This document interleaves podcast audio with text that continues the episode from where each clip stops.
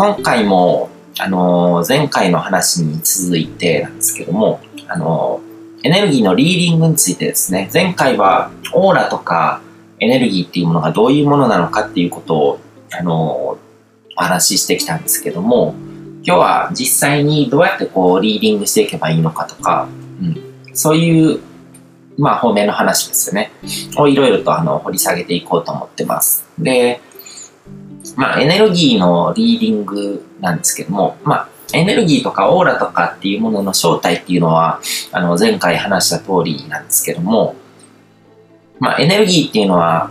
正確に言うとポテンシャルっていう話をしましたよね。潜在的な、あの、力の種みたいなものですね。この宇宙とか、あの僕らが生きてる世界とかに変化っていうものが起こるのに必要なのが力があって、だから運動の状態が変わるのに力が必要とか、その人間社会の中でも何か、あの例えば、どうでしょう、街が作られるとか、国ができるとかっていうのに、そういう変化が起こることに力が必要なわけですね。で、その力が生まれてくる源っていうのがエネルギーで、だから、そういうポテンシャル的なもの、潜在的にまだ形になってなくて、こう、力が発動される前の状態っていうのは、あの、目に見えない情報的なものになってるってことですね。で、だからエネルギーポテンイコールポテンシャルっていうのがあって、で、もう一つの側面が今も言ったエネルギーイコール情報っていうものですよね。で、えっ、ー、と、まあ、物理的なエネルギーと情報的なエネルギーを同質と捉えるっていうことがすごく大事で、あの、まあ、僕は物理学科、まあ、機械工学ですね。エネルギー機械工学っていうのを大学で学んでて、その中で、あの、熱力学っていうものの中で、あの、エントロピーっていう概念が出てくるんですけども、そのエントロピーっていうものとかも、そのエネルギーとかに関する言葉なんですけども、それが情報科学の中でも扱われてて、情報エントロピーっていう言葉が使われたりとかもするんですけども、その物理空間で起こってることと情報空間で起こってることとかっていうものをこう統合して同じ理論で考えていくのってすごく大事なんですね。だからスピリチュアルとかそういう目に見えない世界の論理とかをこう解き明かしていく上でもある程度のこう科学思考ができるから理系的な考え方ですね、数学的な考え方であったりとか、物理的な、物理学的な考え方であったりとか、そんな専門的にあの、難しい教科書に出てるようなこととかを学ぶ必要はないと思うんですけども、今ってこうネットでいくらでも調べられるし、あの、読みやすい本とかも出てるので、興味があったらいろいろとこう、あの、軽く読んで概要を頭の中に作っておく必要があると思うんですよね。そうすると、あの、変なものに引っかかりにくくもなると思うので、で、えっ、ー、と、エネルギーっていうのは情報だ。で、人間が秘めてるエネルギーっていうのは、その人が潜在的にどういうことを成し遂げうる存在なのかっていう情報なわけですね。だから僕という人間が持ってるエネルギーっていうのは、あの、僕が将来これからどういうことを成し遂げようとする、あの、まあ将来って考えなくても今この状態で考えてもですね、僕にはメルマガの読者があの何千人とか、あの、これを読あの見てる時には何人ぐらいになってるか予測もつかないですけども、あの、もしかしたら何万人とか何十万人とかいるかもしれなくて、そういう人たちに僕がメールをこう発信すると、あの、大きなうねりっていうものを起こすことができる。そういう状態であれば僕はすごくこうエネルギーの高い存在っていうことができるわけですね。何もそのネットのメディアとかって人とつながりがない人よりも山奥で暮らしててこう、つながりがない人ですね。つながり。まあ、つながりがないっていうとちょっと語弊があるかもしれないですけども、でもそうやってこう、動かす術を持ってないような人と、その、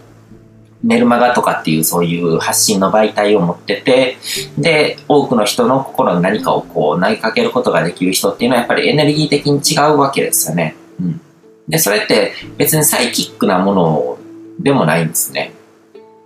で、その人が持ってるエネルギーっていうのは、その多くは背景もコンテクストの情報なわけで、僕が、あの、ここにこうやって行ったら、ここにあの、メルマガ読者何人いますとか書いてるわけじゃないわけですよね。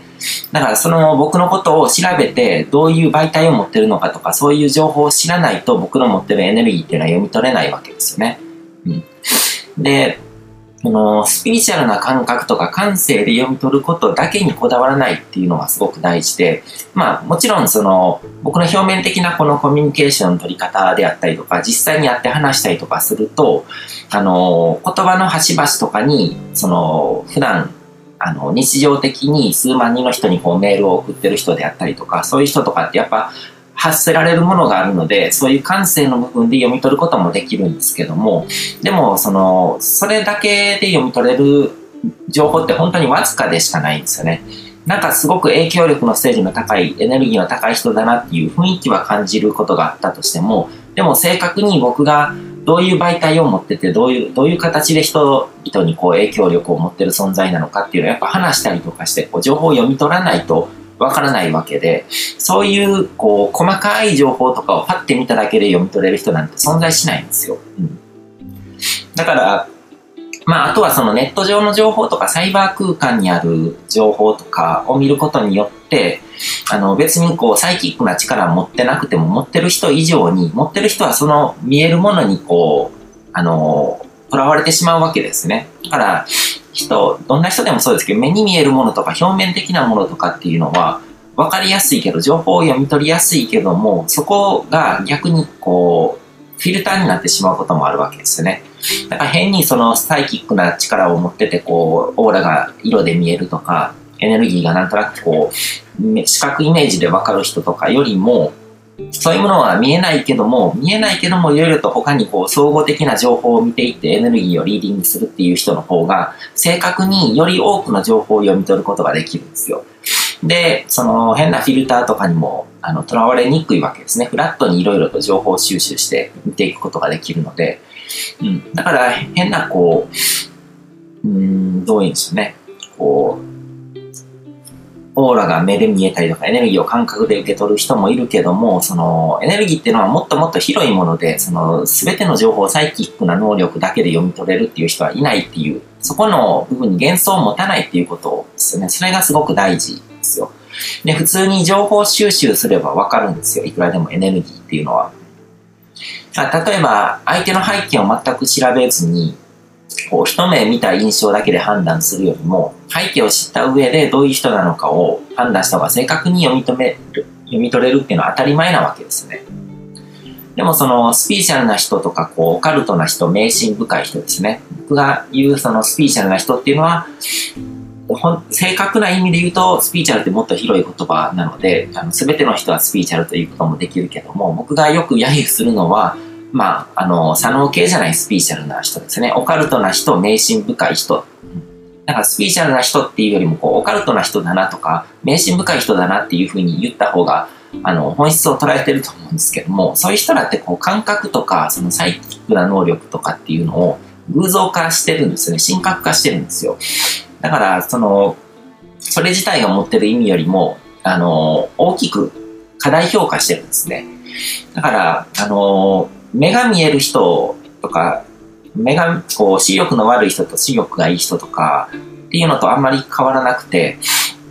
あの、特別なものなわけじゃないですよね。視力が3.0を超えると何かこう、霊的なイメージが見えるとか、そういうのもないわけじゃないですか。普通の人に見えないものが見えるとか、って言ってるけども、その、見えないっていう、その見るっていうこと自体がもう比喩的な表現なわけですね。僕は視覚イメージでは見ないけども、その人の情報を見てどういう人間なのかっていうことは確かに見ることができるわけで、うん。えこのオカルトな人、迷信深い人っていうのはこう、感覚でエネルギーを読んでるので、だからそういうこう、私は波動が高いとか低いとかそういうの分かるんですとかって言ってる人とかを、ちょっとこう、期間をとって、その人の観察をしてみると、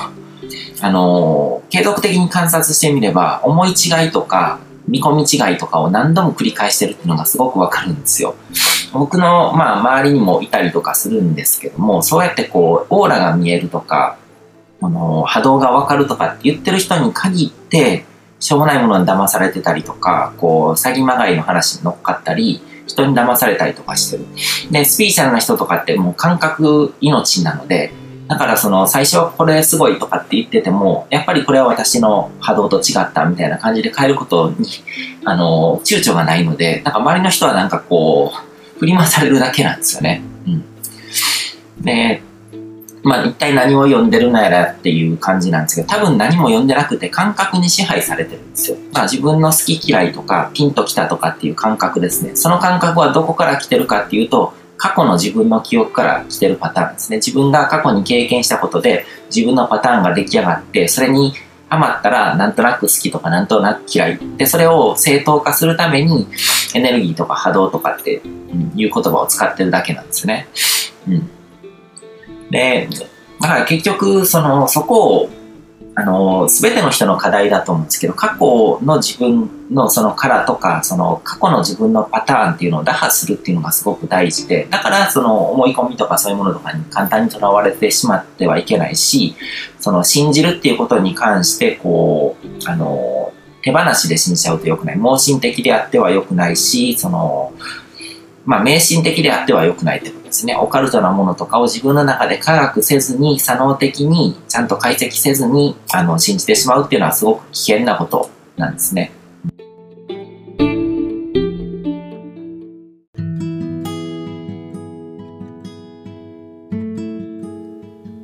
今回も最後まで聞いていただいてどうもありがとうございます。チャンネルの説明ページの方に僕が提供している悟り式コーチングの最初の2ヶ月分を無料で受講できる案内があります。ゴール設定とアファメーションについて詳しく解説してるんですけども、僕自身もこれらのことを本格的に取り組み始めて、で、それで大きく人生を変えたという経験があるので、あの、まだ受講したことがない方であったりとか、このタイミングでピンとくる方はぜひ登録して体験してみてください。また、僕がどんな人間なのかを簡単に知ってもらえる2分ほどで読める会員プロフィールのリンクも貼ってます。僕自身がインターネットを通じた出会いによって自分の人生を大きく変えたので、この出会いがあなたの人生を変える良いものになることを願ってます。では、また次の放送でお会いしましょう。